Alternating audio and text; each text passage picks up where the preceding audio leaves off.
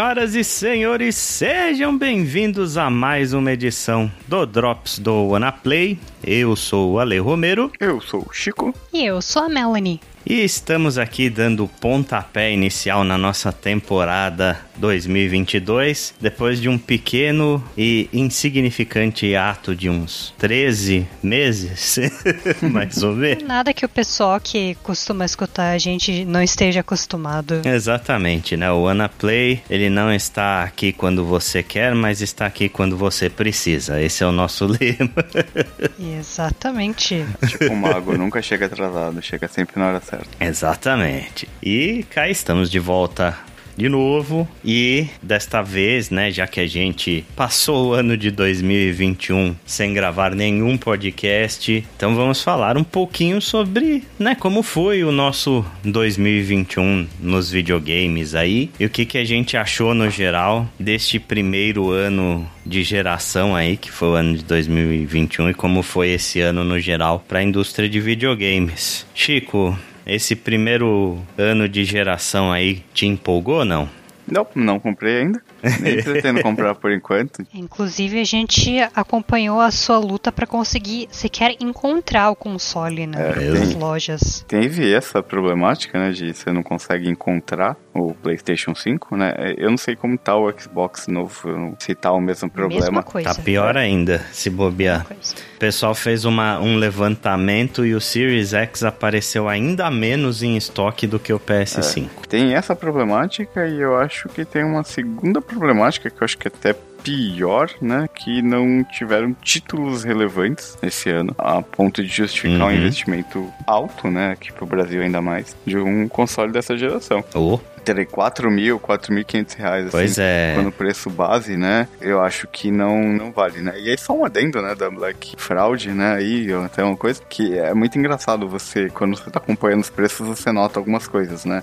E um mês antes da Black Fraud, todas as lojas que anunciavam PlayStation 5 anunciavam por 6 mil, 5.500.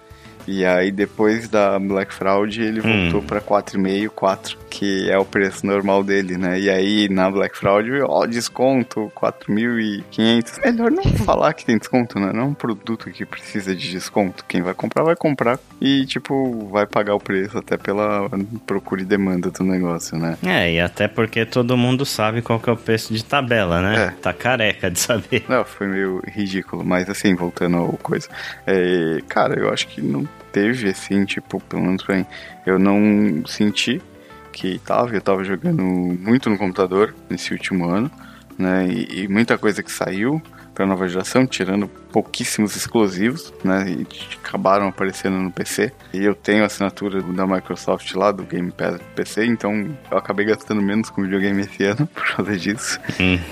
Então, é, para mim, a minha opinião, não- talvez ano que vem, pelos anúncios, melhore, mas pra mim não vale a pena ainda comprar um PlayStation 5, um Xbox. Acho que menos ainda o Xbox Series X você tem um PC pra jogar, né? Mas Uhum. é, eu, eu acho até meio triste, assim. é- Pra mim é o começo de geração mais morno, assim, que eu joguei. Ah, não. Pra mim foi muito melhor que o começo de geração do PS4, cara. Nem se compara. Se você lembrar do 2014, né, que foi o ano, a gente tem aí um podcast de melhores do ano de 2014. Tem coisas tipo Shadow of Mordor, é, Dragon Age Inquisition, sabe? Naquele ano, o nosso jogo do ano foi Transistor. Então, tipo... Ah, mas o, o Shadow of Mordor, Dragon Age Inquisition não eram jogos fenomenais, mas eram jogos, tipo, eu lembro, teve o Sunset Overdrive, tiveram Uhum. jogos bem legais assim, tanto que a gente comprou tanto o Xbox One quanto o PlayStation 4, eu comprei no lançamento. Sim, no lançamento você jogava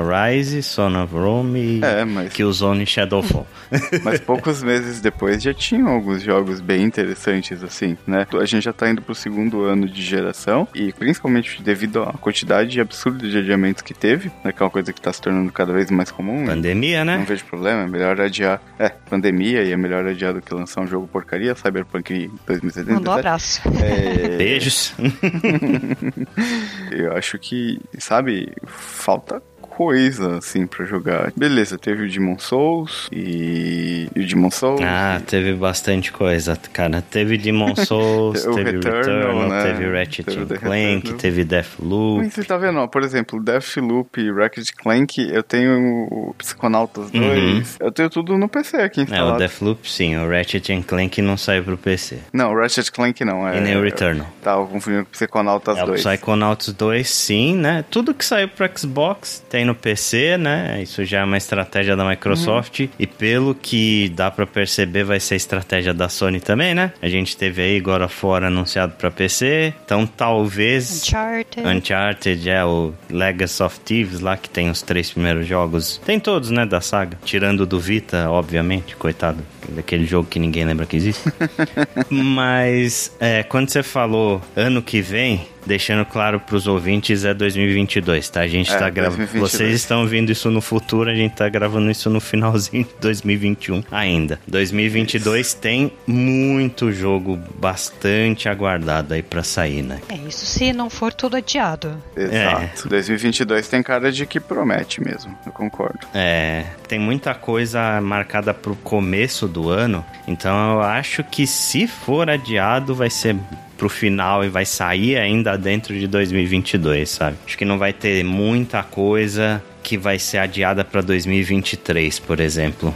E você, Mel, também achou morno nesse primeiro ano de geração? Olha, eu sou uma forte defensora da ideia de que não existe a próxima geração. PlayStation 5, Xbox Series X é tudo uma alucinação, né? Uma grande teoria da conspiração. Muitas pessoas elas se iludem, né? Fingem que existe de fato um novo console da Sony, um novo console da Microsoft. Eu ouvi muitas lendas a respeito desses consoles lendários, mas eu jamais vi nenhum ser seja em loja, seja onde quer que seja. E jogos, acho que o Chico meio que já falou o que foi 2021 para a nova geração, né? Eu acho que desde a época do PlayStation 3, né? eu sinto que o PlayStation 3 também não teve lá um, um lançamento tão explosivo assim com relação a títulos e exclusivos. Não, nem um pouquinho é, eu, eu, lembro que quando eu comprei o PlayStation 3 na época, e acho que foi tipo um ou dois anos depois do lançamento, ainda não tinha jogo nenhum. Era impressionante. Exato. Tipo, eu comprei um belo George Foreman Grill, né? Aquele console feio pra caramba. Sim, tinha o clássico meme do PS3 has no games, né? Uhum. Exatamente. E o Play 5 é exatamente a mesma coisa. Inclusive, quando você falou que o, o lançamento do Play 4 foi meio morno, eu até fiquei espantada, mas talvez seja porque eu comprei o Play 4 meio no final da vida, então tinha muita coisa que eu queria jogar.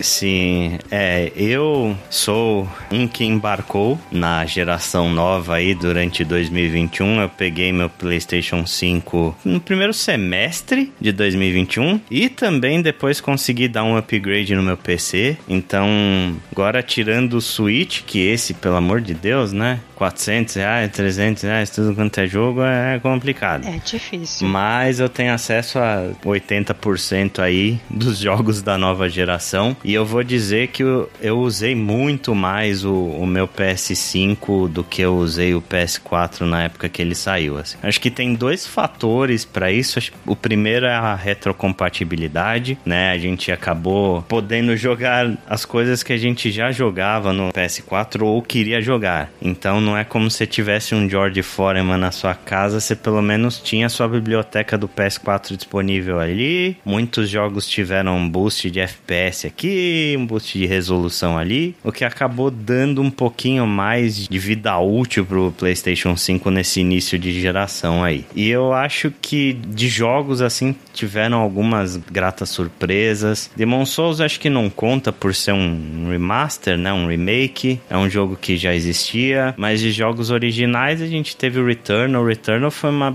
baita de uma surpresa para mim, é um jogo que eu gostei demais. Ratchet Clank eu ainda não joguei, ainda tem muita coisa de backlog para falar desse ano e tal. E o, outros jogos como Deathloop, o Deathloop inclusive eu vou falar dele nessa edição, que eu gostei demais. Para mim foi o melhor início de geração desde a geração PS3. Foi esse assim, talvez por essa retrocompatibilidade e pelos outros jogos que por mais tem PC e etc. Não sei o quanto ainda vão existir jogos exclusivos para console, sabe? Especialmente depois dessa aventura que a Sony tá tendo aí de lançando jogos para PC. Talvez a, o PC seja realmente a plataforma do futuro e a gente não tenha mais exclusivo para console num futuro breve aí. É que eu acho que isso é assim, né, dentro do que você tá falando. Se você não tem exclusivos ou exclusivos relevantes no console, você perde muito o apelo de compra de um console. Muita gente acaba comprando justamente por causa dos exclusivos. Se você não tem exclusivo, não existe aquele apelo de eu vou comprar um console ou outro, né? Aí vira uma coisa tanto faz total. Uhum. Vai virar uma coisa mais para quem prefere, né? Vai ser uma coisa realmente para quem gosta de jogar no console. Tem bastante gente assim que não gosta de se aventurar em PC e que prefere ter o console, ligar na TV ali e tal. E também pelo fato do console ser mais barato, né? Acho que hoje é, é, inegável a gente falar isso. A galera falando, oh, porque nos jogos do PC, no final das contas vale a pena, cara. Final Fantasy VII tá saindo aí para PC a 70 dólares, mesmo valor de lançamento do console. Tá igual o valor de jogo hoje em dia no PC e no console. Promoções tá rolando igual para PC e para console, sabe? Então não, não tem mais essa diferença não. É, ainda tem aqueles é. rumores de que a Sony vai vir com o serviço dela estilo Game Pass, mas até agora a gente não viu nada oficial vindo da Sony propriamente, né, dita. Sim, é. Eu acho que a Sony precisa disso para entrar na briga. Eu acho que o Xbox saiu na frente nesse início de geração pelas próprias indicações que a gente teve a jogo do ano agora, né, The Game Awards e outras premiações. Você viu muitos jogos que são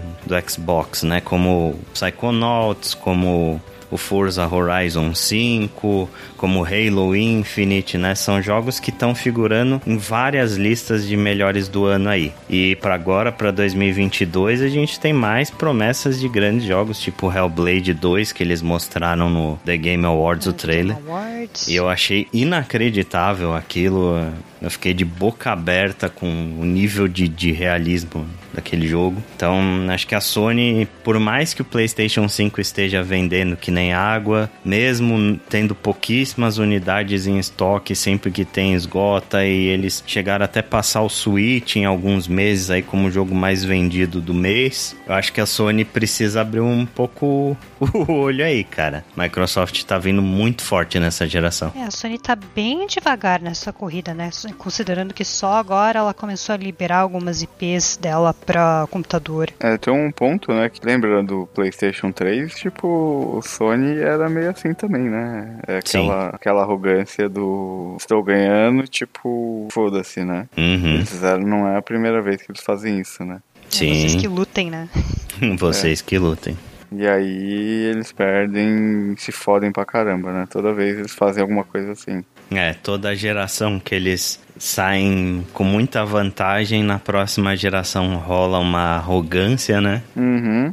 e daí eles veem que estão começando a perder e resolvem correr atrás. É, mesmo a própria Microsoft já meio que falou, ó, a gente não tá nem considerando a Sony como competidora, a gente tá fazendo a nossa própria coisa, a gente meio que tá querendo concorrer com é, serviços, né, tipo Steam da vida. E o lance é que a Microsoft veio com um serviço que ninguém tinha pensado antes, talvez Google Play ou agora o Luna, né? E realmente não, não tem nada como comparar. Acho que o mais próximo que a gente pode comparar em termos de serviço é o próprio Netflix. Uhum, sim. É, Netflix dos jogos, né? Aquela velha. Exatamente. Sim. Puta serviço, né? Um, o Proto tinha comentado nos nossos drops mais recentes que o Game Pass vem praticamente com chiclete, é super barato, o serviço é muito bom, quase nenhuma burocracia, pelo menos pro Xbox, não sei pro PC, mas Microsoft está correndo praticamente sem concorrente nenhum. É, pro PC também pouca burocracia. A única coisa ruim do Game Pass para PC é o aplicativo, que é péssimo, assim, é, é muito, muito tosco.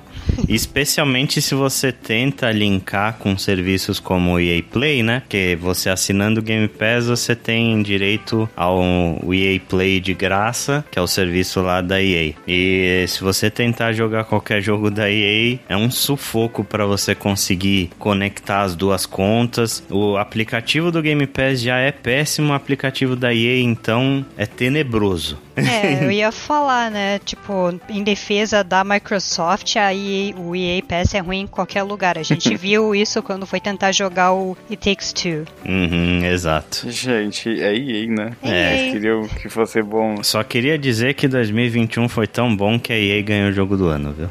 É.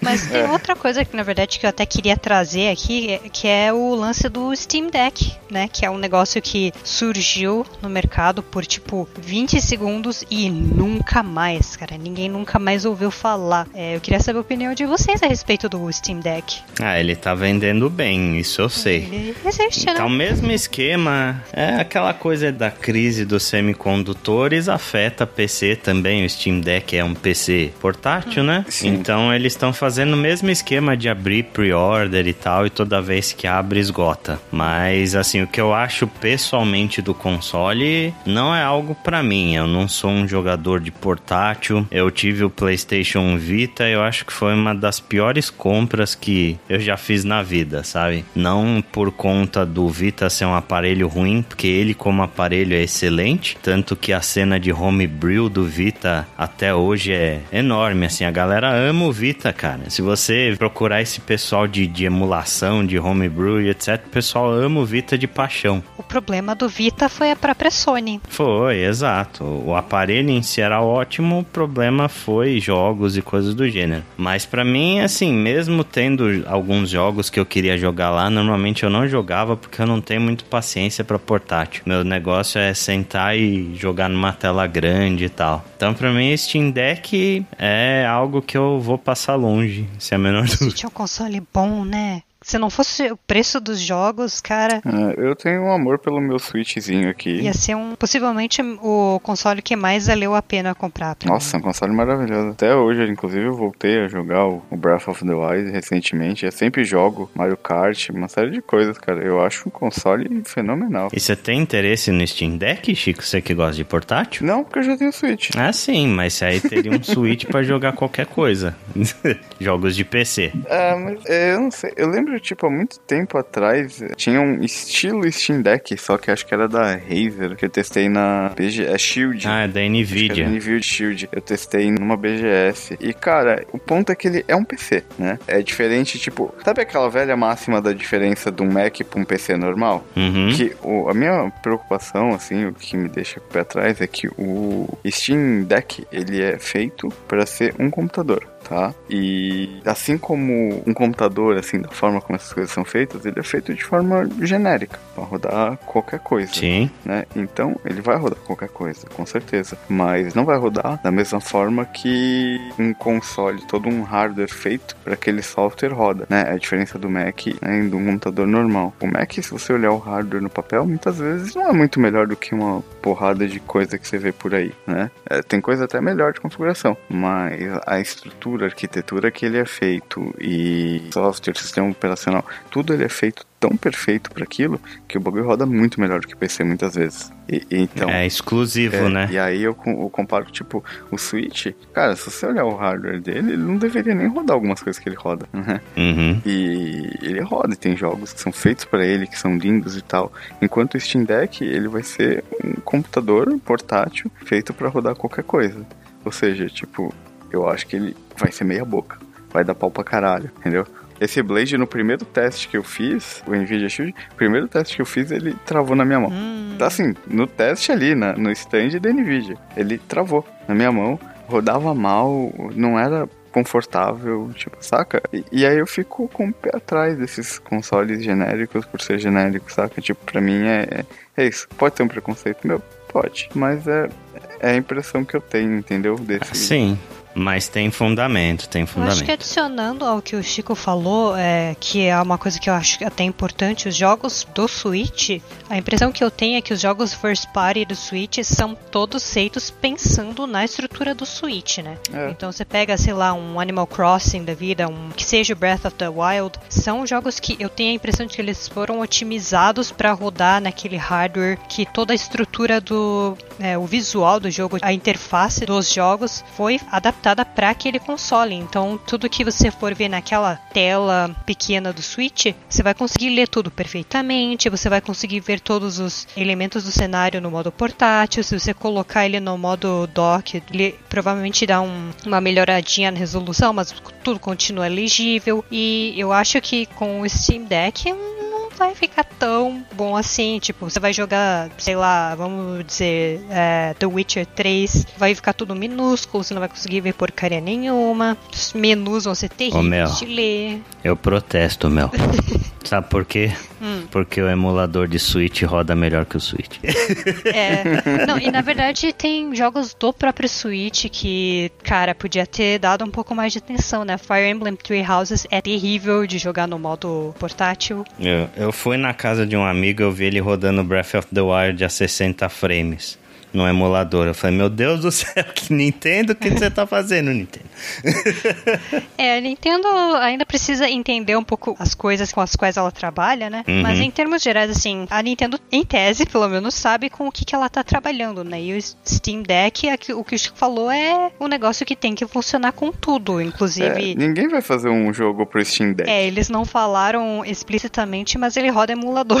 Então, se você quiser jogar jogo do Switch, ele roda, provavelmente. Não, o Steam Deck ele é 100% aberto, assim. Teve pessoal conectando ele num monitor e usando ele tipo PC para trabalhar, sabe? Instalando Windows, instalando Linux. Ele roda literalmente qualquer coisa que você puder botar num PC. Inclusive jogos de Switch. É, então, né? É. Possíveis jogos de Switch, exato. Se bobear melhor que o Switch. Exatamente. Mas assim, é um hardware interessante, é uma ideia interessante. Não é para mim, mas vamos ver aí, né? Não não é a primeira tentativa da Valve com esse tipo de coisa. A gente lembra das Steam Machines, né? Uhum. O grande fiasco que foi. A Valve adora matar os próprios hardwares. É, Steam Machine, Steam Controller, todas aquelas coisas que eles fizeram e depois não deu em nada. Então não é garantia que vai ser um sucesso, mas eu acho que foi interessante, assim. Acho que a ideia de fazer um portátil e tal, o preço não é tão alto né? Então, acho que o apelo de público que eles têm aí é maior. Só não é algo que eu particularmente tenho muito interesse. Não sei se vai ser, meu Deus do céu, uma coisa maravilhosa para rodar tudo, mas acho que vai ter seu público aí. É, eu honestamente tenho mais curiosidade do que interesse. Sim, é. Eu quero que saia, eu quero ver qual é que é. O Proto com certeza vai comprar, porque ele tinha um Steam Controller. Meu Deus. Então, né? Uma das três pessoas do mundo que tinha o Steam Controller. E o pior, Exatamente. quem tinha o Steam Controller falava bem dele. Hum, eu joguei uma vez na casa do Proto, eu achei esquisitíssimo, assim. Não consegui me adaptar at all. Porque, sei lá, né? É uma coisa muito experimental. Acho que o Proto, se a gente perguntar para ele, ele com certeza vai falar bem porque ele teve um tempo de adaptação. Mas eu achei muito estranho as primeiras vezes que eu joguei. É, mas o Proto também é uma entidade à parte, né? Porque ele geralmente customiza muito as coisas dele. Então. Ah, sim. Provavelmente ajustou muito o controle para servir exatamente para a finalidade que ele precisava. Exato, é. O Proto é hipster total. então ele não é muito parâmetro. Mas é de se esperar que algo assim não vá fazer tanto sucesso com um grande público, né? Negócio é ver, e de novo, né? Outro hardware que sofreu nas mãos da pandemia e da falta de componentes eletrônicos, então meio que a gente não tem como saber o que exatamente vai ser dele ou de tudo que a gente falou até agora, né? Porque, de novo, 2021 foi um ano esquisito no sentido de que a gente tinha no começo do ano a expectativa de que tudo ia normalizar, tudo ia voltar como era antes da pandemia e foi 2020 parte 2 praticamente. Exato. Exato, foi um DLC de 2020. Exatamente. é, beleza. Então, rapidinho fechando o tema 2021. The Game Awards, né, nossa maior premiação aí da indústria dos videogames, uma grande celebração onde o Geoff Keighley passa pano para Activision. O que, que, vocês acharam dos anúncios, do, dos prêmios, etc. E Pô. do evento no geral? o melhor anúncio para mim foi o Sonic 2. O Idris Elba foi. de Knuckles. Sonic Frontiers. Não, ah, não, o Sonic filme. 2, o filme, verdade. o, jogo, filme. O Idris o Elba jogo, de Knuckles. Cara, eu, eu, eu, eu não sei. Sonic 3D pareceu muito Cara. legal ali. Me deu uma, tipo, uma sensação muito boa. Mas ainda assim. Bom, a gente já sofreu muito com Sonic 3D. né? Olha, sim, mas eu vou dizer uma coisa. A ideia de um Sonic de mundo aberto é interessante, É, hein, interessante. cara? Especialmente por conta da movimentação, sabe? Da Uhum. travessia. Provavelmente vai ser muito divertido de andar pelo mapa. Tem É. potencial, né? Não, Sonic é potencial aquela tem. coisa. O Sonic do Dreamcast não era essencialmente isso? Não, ele era 3D, mas ele era um pouco mais linear, né? Era uma fase pela qual você percorria e tal. Esse trailer, ao que deu a entender, vai ser um mundão aberto, assim, que você anda com o Sonic É, e. eu entendi isso também. É, eu achei interessante a ideia. Tem potencial pra ser bem legal. Se for algo mundo aberto, aí você encontra um uma área pra explorar, você encontra um lugar aqui, um inimigo ali. Parece interessante. Uma side quest. Sei lá. Mas de anúncios, o que mais me chamou a atenção foi Hellblade 2. Assim, de trailers novos, de, de anúncios que a gente não conhecia, talvez. Sei lá, cara. Talvez o jogo da Mulher Maravilha. É, eu ia comentar esse e, tipo, sentimentos de Logan, né? É, o É. Logan não, o Wolverine. E sim, o Wolverine É. da Insomniac, né? É É, aquele que apareceu uma vez e nunca mais. A gente não sabe se existe, se droparam, se continua em produção, o que, que aconteceu. E Mulher Maravilha, assim, eu tenho muita curiosidade em saber o que, que é esse jogo, mas eu acho que ele meio que vai sofrer do mal desses jogos que são anunciados cedo demais. sim. É, o, o Wolverine da Insomniac, eles acho que nem tinham data. Foi anunciado, acho que no Game Awards ano passado, ou alguma coisa assim. Ou durante algum evento desse ano aí. Aí, não se falou mais nada, né? E eles anunciaram também o Homem-Aranha 2, né? O Marvel's Spider-Man 2 da Insomniac, que também não se falou mais nada. Então acho que agora abriu a porteira pra jogo de herói finalmente, né? É, que Jogo bom, é. Jogo de herói bom, no caso. Single player e tal, com história, mega produção, AAA, não aquelas coisas tipo jogo de filme, coisas do gênero. É, e tem também o famigerado For. Esqueci o nome, aquele. Forspoken. Isso, o famigerado Forspoken que sofreu downgrade a lá Watch Dogs. E todo mundo teve aquele PTSD. Oh não, de novo, eles mostraram uma coisa bonita, venderam um sonho nas demos do Play 5 e agora é tudo mentira, é tudo uma grande ilusão. É, esse jogo eu não sei não, assim, a premissa dele e as coisas de gameplay que eles mostraram até agora parece um jogo bem esquecível, bem, bem esquecível. Eu ainda tenho esperança de que ele vai ser melhor que É, Godfall. assim, a primeira coisa que tinham mostrado dele parecia muito interessante, o primeiro trailer. O problema é que esse último, tipo, parece outro jogo. Não parece a mesma coisa do que tinham mostrado antes. É, Esse é o ponto. E nessa altura do campeonato, na geração que a gente tá, não é uma coisa que você tá esperando acontecer, né? Porra, já apareceu tanta coisa bonita pra caramba, que saiu bonita pra caramba, sem downgrade. Aí você pega um, um jogo, tipo, que tá há um tempo, já foi anunciado, mostrado um monte de coisa e, e rola um, um downgrade explícito, né? Eu não sei, dá uma. Uhum. Porra, dá uma brochada. O jogo pode ser maravilhoso, mas a expectativa já caiu absurdamente. ah, mas a chance de ser maravilhoso é bem pequena. Se ele for tipo nota 7,5, 8, eu já vou ficar bem surpreso. Ah, você quer falar mais alguma coisa do Forspoken, mano? Não, eu ia falar que o TGA, ele meio que ainda não aprendeu a dosar os lançamentos, então a impressão que deu é que todos os jogos bons foram anunciados muito no começo do evento. Uhum. No final do evento já tava todo mundo dormindo, tava, meu, pelo amor de Deus, termina, que eu tô com sono, eu quero ir dormir porque eu tenho que trabalhar amanhã. Uhum. E assim, a cereja do bolo foi Darren Korb e Ashley Barrett com Imagine Dragons. Assim, eu, eu, até agora não sei o que pensar a respeito disso, apenas sentir. Hum, eu também.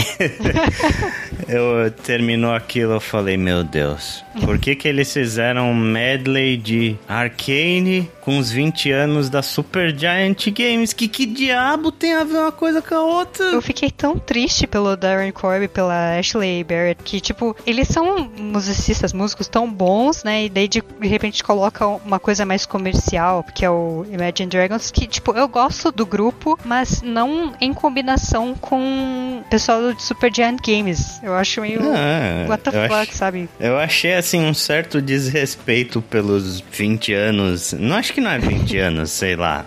acho que é 10 anos, alguma coisa assim, da Super Giant Games. Porque, tipo, parece que eles quiseram fazer uma homenagem e depois enfiaram alguma coisa no meio pra dar um, um up, sabe? Falando, não, vocês não são pops o suficiente aqui pra estar no nosso mega show, então nós vamos botar o Imagine Dragons. Eu fiquei mega desconfortável com a apresentação. É, e no meio entrou o Rap God lá, começou a fa- fazer uns rap muito. Falei, nossa senhora, por que que fizeram isso com a trilha sonora de Bastion, que é tão maravilhosa? Mas é, eu concordo com você, meu. Eu acho que eles distribuíram muito mal os anúncios. Eles botaram todos os World Premiers, assim, que é, realmente não tinham vazado, que o pessoal não fazia ideia que existia, tipo Star Wars da Quantic Dream, é o jogo da Mulher Maravilha e etc. Eles botaram tudo no começo e pro final eles colocaram um monte de trailer pra preencher espaço, assim, de jogos que já saíram, sabe? Ou que. Eu acho que é um serviço aos indies também, né? Pô, deixa os caras terem um pouco mais de espaço, ou é, se você quiser colocar dessa maneira, ah, intercale um jogo mais mainstream com um jogo indie, né? Pra dar um respiro, e não coloca todos os indies no final quando tá todo mundo dormindo já.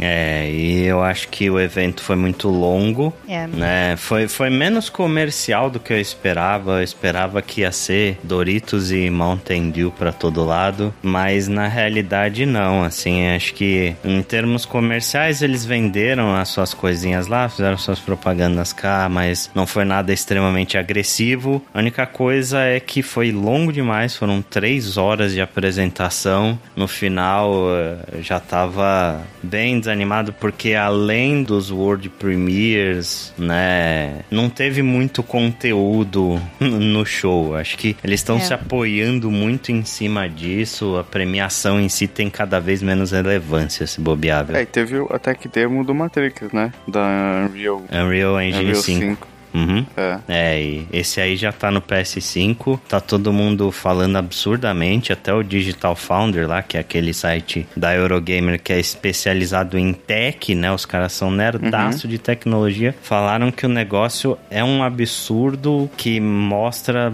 qual que é o verdadeiro poder e potencial de um jogo feito exclusivamente para uma nova geração, sabe? Então, vou baixar ele, talvez eu fale aí num podcast futuro. Mas no geral, para mim a premiação foi isso. Os prêmios para mim tiveram pouca importância e Takes Two ganhou o jogo do ano. Não é o meu jogo do ano, pelo menos a, a gente jogou umas 3 horas e meia dele por enquanto, né, Mel? É um jogo bom, mas não É. sei se chega tanto de jogo do ano.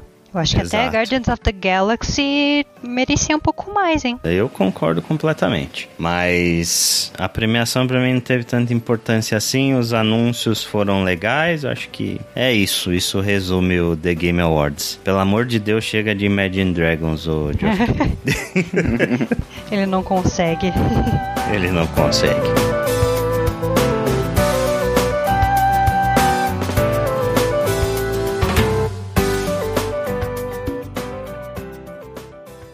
Bom, então falando sobre jogos do ano, né? Vamos falar do que a gente anda jogando para não perder o costume, continuar a tradição deste podcast. Então eu vou aproveitar o gancho The Game Awards para falar de um dos jogos que foi mais premiado neste querido evento, né? Vou falar de Deathloop, aí o último jogo da Arcane Lyon que saiu pro PlayStation 5 e pro PC em 2021, possivelmente o último jogo da Bethesda em uma plataforma PlayStation, né? Que quem não sabe, Arcane Lyon pertence à Bethesda e a Microsoft Microsoft comprou a Bethesda. E se você acha que a Microsoft vai lançar algum jogo da Bethesda PlayStation, coitado de você, meu amigo.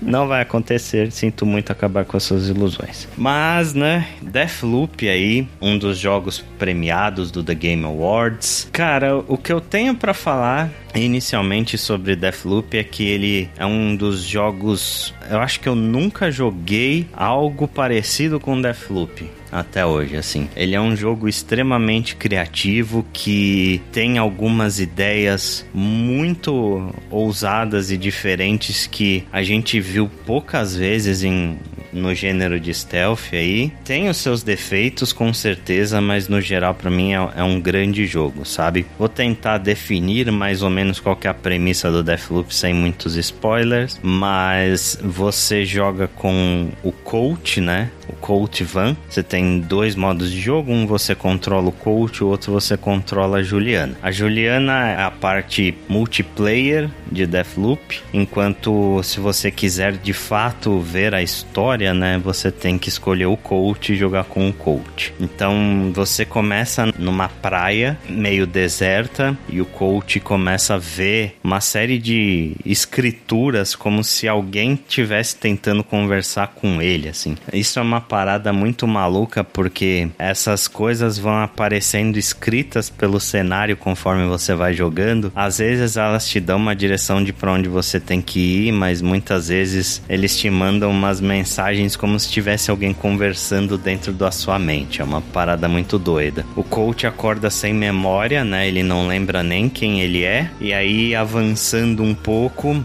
ele encontra um rádio e, e a Juliana começa a conversar com ele, né? E a premissa é que você está preso em uma ilha que, por sua vez, está presa dentro de um loop temporal, né? O lugar se chama Black Reef e existe um loop acontecendo dentro de Black Reef que toda vez que um dia termina, no outro dia as pessoas voltam no início do mesmo dia. Eles estão presos dentro de um único dia e a sua premissa como coach é quebrar esse loop, né, fazer com que as pessoas se libertem ali. Só que como que as coisas funcionam? Você tem quatro áreas principais dentro de Black Reef. A primeira é um complexo, que é onde ficam as coisas científicas e tá a base científica lá do, do pessoal. Você tem a cidade, que é Updam, é principalmente o centro da cidade. Tem a, uma parte que é a Baía do Cal, que é tipo uma área meio costeira, meio praiana, assim, onde tem uns clubes de festa, uns bares bares e coisa do gênero. E você tem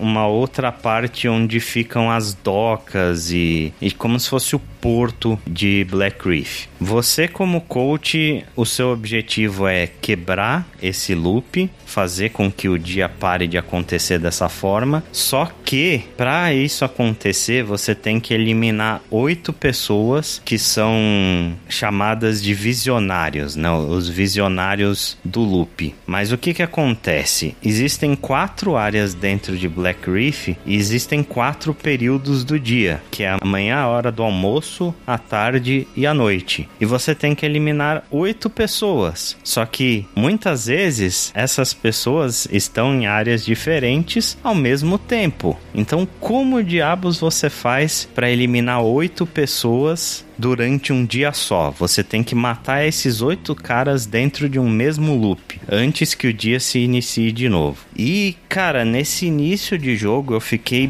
bastante perdido, assim, porque eu falei, caceta, eu não faço a menor ideia de como eu vou fazer isso acontecer. E o jogo ele tem muitas coisas interessantes, porque cada área ela muda bastante dependendo do horário do dia que você visita. Tem acontecimentos acontecimentos que só rolam durante a parte da manhã, por exemplo, e tem uma consequência que rola durante a tarde. Então, o jogo faz com que você faça esse loop várias vezes para que você consiga coletar informações o suficiente e bolar um plano para matar esses oito visionários dentro de um mesmo dia. Ele tem um, um grande mapa que é chamado de mapa dos visionários. E aí você tem pistas para seguir desses visionários onde você descobre mais da rotina de cada pessoa. E aí, com base no que você descobre, você mesmo bola o seu plano no final. Esse é um dos pontos mais legais de Deathloop para mim, sabe? Ele é um jogo que respeita muito a, a inteligência do jogador, sabe? Ele não pega na sua mão em momento nenhum. Acho que apesar da grande quantidade de tutoriais que você tem para as coisas de gameplay, ele não pega na mão do jogador em momento nenhum e ele respeita muito a sua inteligência e a sua liberdade de fazer as coisas da forma com que você quer. Isso é muito bacana. E um outro ponto também são as áreas dentro de Black Reef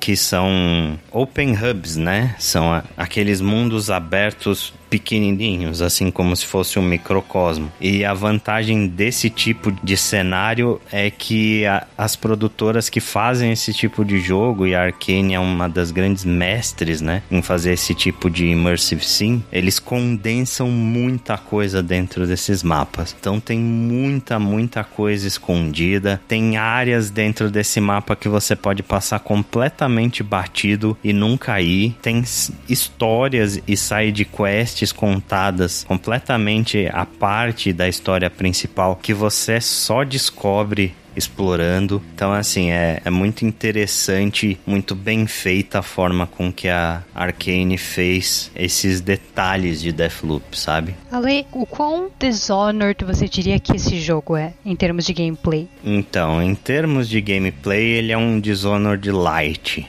por assim hum. dizer. Ele tem mecânicas parecidas, né? Ele é um FPS, Dishonored também tinha sua parte FPS lá, e ele tem também poderes muito parecidos com os poderes que você encontrava dentro de Dishonored. Alguns, inclusive, se repetem, como é o caso do Blink, né? Só que esse foi um dos pontos onde o jogo deu uma, uma certa decepcionada para mim, sabe? Eu acho que a parte de combate de gameplay é meio limitada. Você tem poucas armas para escolher. Você tem uma variação de umas 5 ou 6 armas diferentes só. Eles fizeram um esquema de raridade nessas armas que influencia, por exemplo, você pega uma pistola comum, ela normalmente vem meio enferrujada, assim, ela tem chances de emperrar na hora que você atira e tal. Mas a partir da raridade rara, né, que é da cor azul para cima, não faz mais muita diferença as armas que você pega, a não ser algum ou outro perk que essa arma tenha de diferente. Por exemplo, eu cheguei a pegar um rifle de caça assim com bala explosiva. Aí você consegue pegar um revólver com silenciador, por exemplo. E os poderes em si, eles são poucos, sabe? São cinco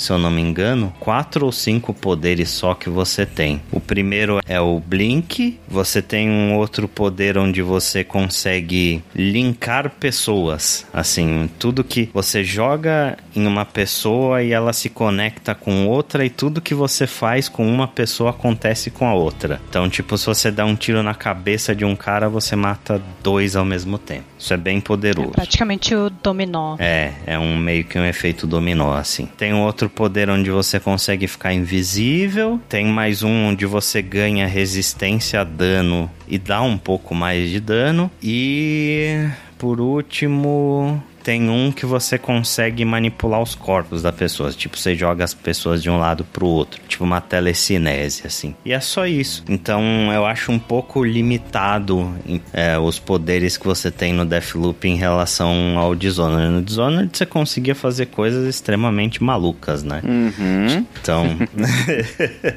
eu acho que essa é a principal diferença. O gameplay de combate do Deathloop, ele é bem mais contido, assim, que o do Dishonored. E eu acho que o outro ponto que eu tenho para falar mal de Deathloop, por assim dizer, um outro ponto negativo que eu achei, é que o jogo é desnecessariamente um pouco longo demais, sabe? Eu acho que você tem que repetir o mesmo loop tantas vezes que você acaba se cansando um pouco no final. Os jogos da Arkane normalmente ela, eles me dão essa mesma sensação, sabe? Isso meio que aconteceu comigo também no Prey Prey, que é tipo, eu comecei gostando muito do jogo, durante a metade eu quase dropei umas três ou quatro vezes e no final eu já tava rezando para acabar porque eu não aguentava mais, eu já tava muito cansado e eu queria seguir minha vida e jogar outra coisa. No caso do Prey, Prey é um jogo ruim, assim. eu ia falar isso, cara. Prey, você foi guerreiro, porque não, não cheguei nem na metade pra achar aquele jogo uma bosta desistir. Exato, assim, o Prey tem ideias muito criativas, só que ele é muito mal executado. Tem gente que adora e tal, mas especialmente a parte de combate, cara, é péssimo. Foi um jogo que no final deixou um gosto extremamente amargo na minha boca. Enquanto Deathloop, é, apesar do final dele eu ter achado bastante preguiçoso, veja bem que eu disse preguiçoso e não disse ruim, tá? uhum. Porque eu digo que é preguiçoso, porque é uma cutscene de menos de dois minutos que acontece e o jogo acaba. Assim, é, é, é, Me parece preguiçoso mesmo. É bem preguiçoso. Tem três finais, só um dos finais realmente importa. Os outros dois finais não acrescentam nada em relação à história. Né? Então, isso me incomodou um pouco, mas a jornada toda é muito boa, cara. O gameplay em si, ele é divertido, a forma com que você vai ficando poderoso e tendo cada vez menos medo do mundo, né? Você começa a conhecer muito bem os lugares por ter que repetir as coisas várias vezes você vai encontrando rotas pelas quais você se sente confortável para chegar nas coisas. Você vai ganhando poderes, dando upgrade nas suas armas, vai pegando upgrades pessoais mesmo. Você consegue equipar algumas coisas que melhoram o seu personagem. E aí você vai cada vez mais tornando aquele mundo o seu playground. Então isso é bem divertido. E um outro ponto é a forma com que esse jogo conta a história dele. Porque o coach ele começa não lembrando de nada e você vai sacando a história do jogo conforme você explora. Eu acho que, inclusive, esse jogo seria excelente para um, um Anaplay OG por exemplo, porque é, existem muitas e muitas teorias sobre a história, né? A forma como ela é contada, todas as sub-histórias que acontecem dentro daquele mundo, renderia um podcast muito interessante. Então, fica aí a dica. Mas, no geral, eu gostei bastante de Deathloop. É um jogo ambicioso pra caramba, criativo pra caramba. Nem tudo que ele faz é perfeito, com certeza, mas ele é um jogo muito melhor que Prey e talvez esteja ali a par com Dishonored pra mim. Gostei bastante mesmo. Jogo do ano de 2021? Não. não foi o meu jogo do ano de 2021. Como a gente não vai fazer lista, eu acho que eu posso até falar que o meu jogo do ano de 2021 foi Guardians of the Galaxy. gostei mais do que Deathloop, por ser uma experiência mais concisa, por ser mais curto, mais divertido e tal, né? Acho que foi um jogo leve o suficiente que me conquistou bastante. Mas Deathloop estaria ali no top 5 com certeza. Talvez seja o segundo ou terceiro lugar do ano para mim. Ainda assim, ótima colocação. Uhum. É um grande jogo. Recomendo bastante aí. Ele entrou em promoção rapidinho, então, né? Ainda não tá no Game Pass, né? Não, eu não sei se vai estar, porque ele é exclusivo do PlayStation 5. Ah, é, ele é exclusivo. Ele é um dos raros exclusivos, inclusive. Uhum. É, ele tem para PC, mas eu não sei se a exclusividade é temporária ou é permanente. Eu acho que é permanente, porque o pessoal da Arkane agradeceu a Sony, né, pela ajuda no projeto. Então eu acho que a Sony teve participação ativa no desenvolvimento desse jogo. Então possivelmente a gente não veja ele no Game Pass mas assim, PS5 ou PC você vai encontrar ele em promoção já, baixou de preço rapidinho, então recomendo bastante, hein.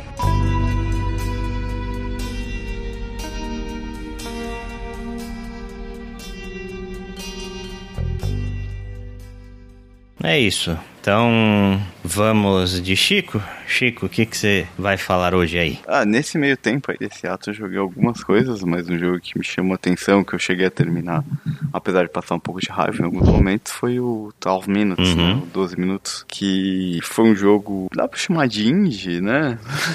não sei se dá pra chamar ele de jogo de indie. Só pra um contexto, ah. se o negócio irritou o Chico, ele tem que ter sido muito ruim, porque o Chico jogou Assassin's Creed Valhalla dando tela azul a cada 15 minutos e não não desistiu do jogo. Não, mas é que me incomodou por outros motivos que eu vou falar. Foi por bug. O jogo em si é muito bem feito, né? Ele tem uma coisa meio cinematográfica, assim. Tanto que os personagens principais têm a dublagem do William Defoe, James McAvoy e a Daisy Ridley. Uhum. Né? Então, tipo, né, ele saiu pra Windows e Xbox, né? Com muitos S aí, pra tudo que é Xbox. E, cara, o jogo ele é, é um suspense de mistério de assassinato a lá Hitchcock, assim. E ele lembra muito. Lembra não? Ele é tipo um adventure point and click. Né? Todo jogo se passa dentro de um apartamento. E eu vou até me limitar na descrição, porque quase qualquer coisa é um spoiler. Mas você vive 12 minutos em loop, né? Hum. Outro jogo de Falando loop. em loop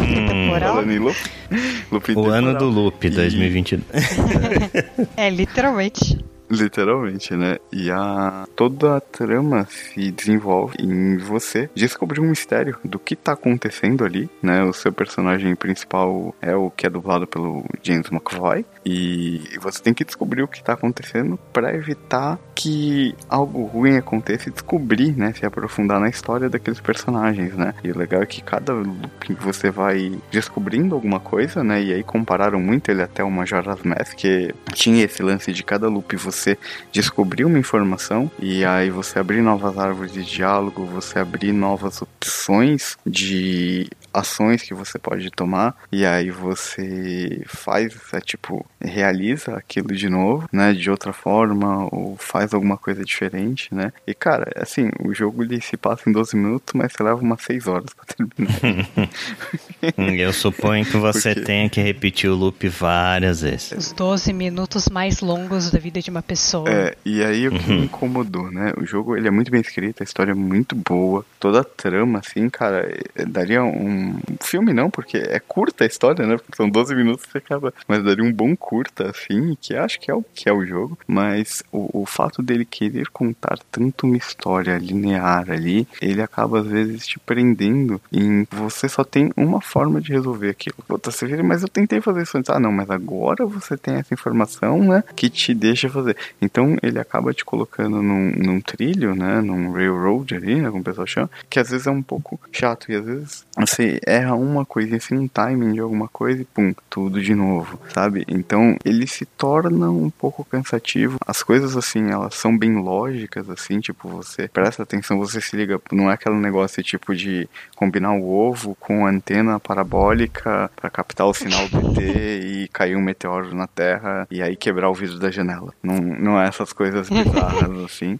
né? Ou você pode abrir a janela, pô. né? Mas ele tem algumas coisas assim que tudo é muito lógico, você presta atenção, só que você tem que prestar muita atenção nos diálogos, mas ele às vezes se torna em alguns momentos um jogo um pouco cansativo. Você tem que fazer tudo sempre na mesma ordem? Não, você pode fazer em ordem diferente e algumas vezes você tem que fazer as coisas em ordem diferente para conseguir descobrir algumas informações que vão te dar mais informações da história para você conseguir chegar num ponto lá e realizar o final de verdade do jogo. E tem horas assim, tipo, você não tem uma referência de tipo, será que eu tô chegando? Será que eu não tô? Às vezes chega num ponto do jogo que você, cara, eu não sei, acho que eu tô fazendo tudo errado, ou que você vira assim, às vezes, puta, não sei mais o que fazer né? E ele às vezes ele dá uma, uou, eu acho que ele dá uma escorregada nisso, né? E, e se torna um pouco maçante, né? Eu acho que ele poderia ou te dar outras formas de descobrir algumas coisas, né? De realizar alguma coisa, ou tirar um pouco de algumas barrigas que tem no jogo, né? É tipo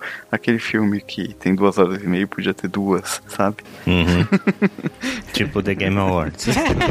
É, então, tipo, assim, mas, cara, é um jogo que, em geral, assim, quando eu coloco na balança, é um jogo que me divertiu muito, que as atuações são muito foda, muito legais, assim, mesmo você vendo de cima, né, você tem uma visão, basicamente, assim, praticamente de cima do apartamento, né, é um pouco inclinadinho ali, né, É um top-down é, um, praticamente, né? praticamente um top-down, mas os diálogos, assim, você consegue, sabe, a, a expressão dos bonequinhos ali, com a movimentação. É um jogo que eu acho que vale a pena até assistir ele do que jogar, né?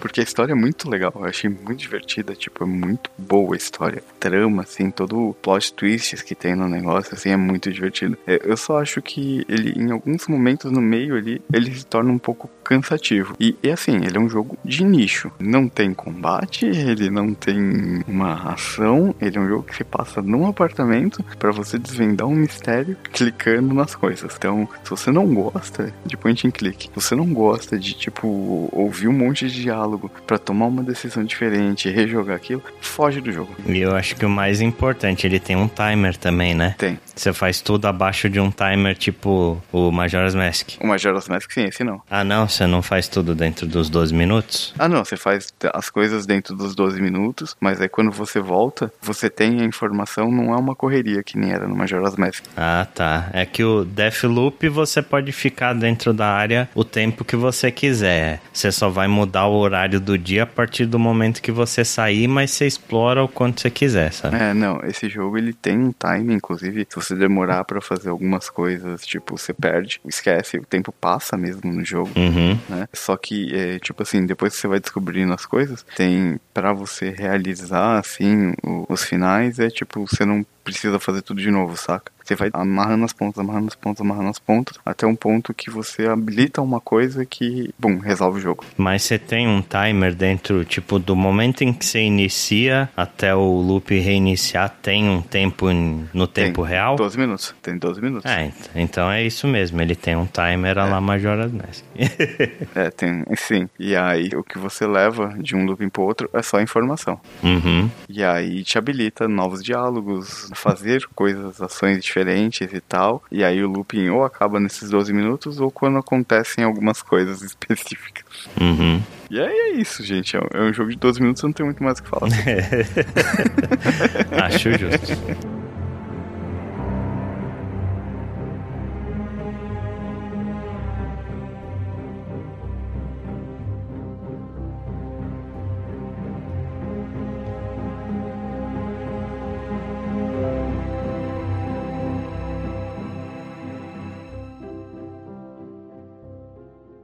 Beleza, então pra fechar, Mel, Vou falar de Majora's Mask, né? mande aí o que, que você jogou durante uns seis meses seguidos durante, de 2021. Que, que absurdo, que absurdo. Obviamente implicando que eu um dia parei de jogar esse jogo. Foi, foi seis meses dele e seis meses de Hades. Esse foi o 2021 da Mel. Foi, não vou mentir, foi, foi isso mesmo. Mas, na verdade, eu quero até meio que falar de um jogo, entre aspas, novo e trazer de volta um jogo muito querido pela galera. E eu acho que vocês já gravaram alguma coisa, algum, pelo menos alguns comentários sobre isso, né? Que é o Mass Effect Legendary Edition. Hum, hum. Não sei se a gente chegou a falar de Mass Effect em algum Ana Eu Play. acho que não. Eu acho que sim, eu já vi algum episódio perdido. Talvez eu tenha falado do Mass Effect 1 quando eu joguei, porque eu joguei muito tempo depois. Não sei. É, não sei também. Temos que pesquisar no site. Limpar os recônditos do Anaplay. É, garimpar os arquivos do Anaplay escritos em papiros e, e tabuletas antigas. Então, eu não ia falar de Mass Effect porque ele é um jogo relativamente antigo, né? O terceiro jogo foi lançado em 2012, ou seja, a trilogia tem quase uma década de vida e o terceiro jogo já deu muito o que falar na época em que ele saiu por conta do final incompleto e depois por causa do final controverso, mas acho que em termos gerais ele é um jogo que é muito marcante e que fez coisas diferentes na época, né? Mesmo hoje em dia ele se sustenta muito bem com a jogabilidade daquela época, aquela brilhante época do third person shooting, né? Todo mundo com a câmera em cima do ombro, resquícios do Resident Evil 4. Uhum. E, de certa forma, eu me pergunto se ele precisava de um remaster, porque a versão do computador tem mods que provavelmente fazem o que a Legendary Edition faz, mas ainda melhor. Bom, mas vamos lá, para quem não conhece a série Mass Effect, ela é um shooter em terceira pessoa com elementos de RPG que se passa em um futuro em que os seres humanos não só dominaram viagens espaciais, como também construíram colônias em outros planetas e eventualmente descobriram os mass relays, portais que permitem viagens para outras galáxias.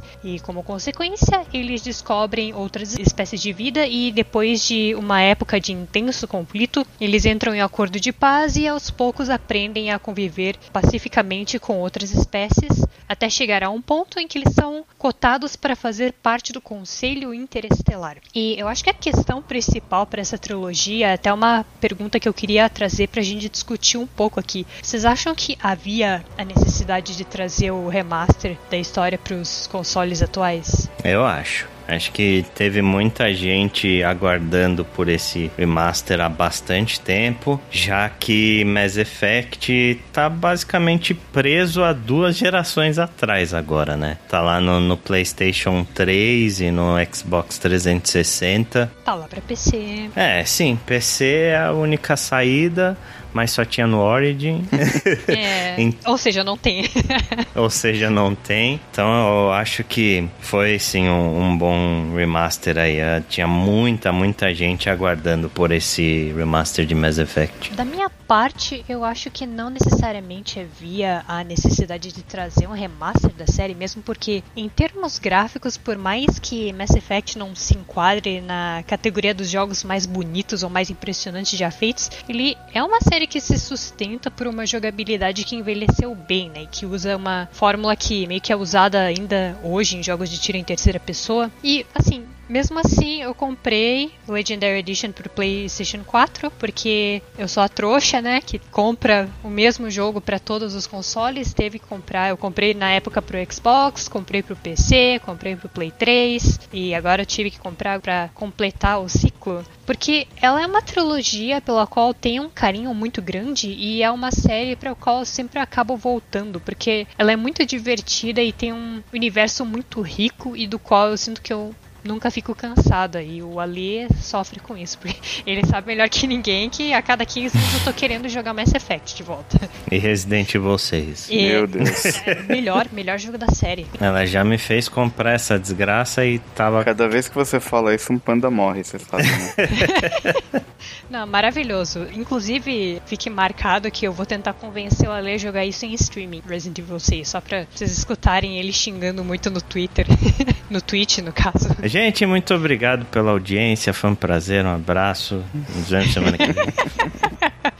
Mas tirando as melhoras na resolução e na taxa de frame rate, os jogos 2 e 3 não têm diferença na jogabilidade, mas a BioWare, ela deu uma mexida em alguns aspectos de Mass Effect que deram um pouco mais de qualidade de vida ao jogo. E eu acho que o primeiro jogo é o mais entre aspas problemático da trilogia. E quem jogou lembra que ele era um pouco pesado em termos de movimentação, atirar não era muito gostoso, o jogo era bem mais punitivo em termos de dificuldade dificuldade. E essa foi a melhora mais notável que fizeram no jogo, que os personagens são um pouco mais ágeis nessa versão remaster. É, o sistema de miras ele foi mexido e agora ela, as armas estão um pouquinho mais precisas. É, outra coisa em que mexeram foi o tempo de cooldown das habilidades, que agora o tempo de cooldown para o uso das habilidades foi diminuído, justamente para que é, quem está jogando possa usar com mais frequência, né? Afinal de contas, a graça da série Mass Effect é justamente poder usar o os poderes e as habilidades especiais. Uhum. E mais uma coisa em que mexeram é, foi a própria interface do combate do Mass Effect 1. Não foi nada que vai explodir a cabeça de quem jogar, mas ela ficou muito mais fácil de entender. É, a mudança que mais fez diferença foi a física do Mako, né? Que para quem não jogou a série ou por algum motivo pulou o primeiro jogo, o Mako é o, o carro que você pilota em side quests e algumas missões principais. Né? No jogo 2 ele foi substituído pelo Firewalker, que é um tipo um planador. E no 3, as partes de pilotar veículo, graças a Deus, foram completamente eliminadas. Mas possivelmente a parte que mais recebeu reclamações no jogo original, porque tinha uma física muito esquisita e não era muito bom de controlar, então a física do Mako foi melhorada no remaster e agora parece ser uma física um pouco mais satisfatória, mas as sessões do Mako continuam sendo as partes mais chatas do jogo, na minha opinião. Mas de maneira geral, eu gostei muito das mudanças do primeiro jogo, né? Além das mudanças gráficas. Quando eu jogava o primeiro jogo, eu tava o tempo todo pensando, caramba, o Mass Effect é muito melhor do que eu lembrava. Mas, como nem tudo são flores, a trilogia ainda tem alguns problemas. Para quem estiver jogando na versão normal do PlayStation 4, não o Play 4 Pro, o jogo ainda tem loadings muito demorados. Ele não chega a ser tão demorado quanto a versão da geração anterior, mas ainda é um tempinho de espera, né? Quem tem consoles da geração atual talvez não tenha problemas com isso. Acho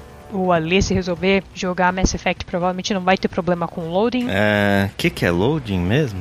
Não me lembro mais. Engraçado, né? O elitista Eli... do Play 5, né? Elite. First World Problems. A versão do Play 4 também tem uns problemas meio estranhos, tipo textura que tá ainda carregando quando você vira a câmera, o que chega a ser meio engraçado porque parece que a engine tava dormindo, aí você vira a câmera ela, opa, aí termina de carregar as texturas. Ou em algumas cutscenes o eixo dos olhos dos personagens está tá no ângulo errado. Então, eles estão conversando cara a cara, mas os olhos estão virados para direção completamente nada a ver. Que bom. É lindo, né? BioWare at its best. Trazendo o espírito de Mass Effect Andromeda. Muito bem.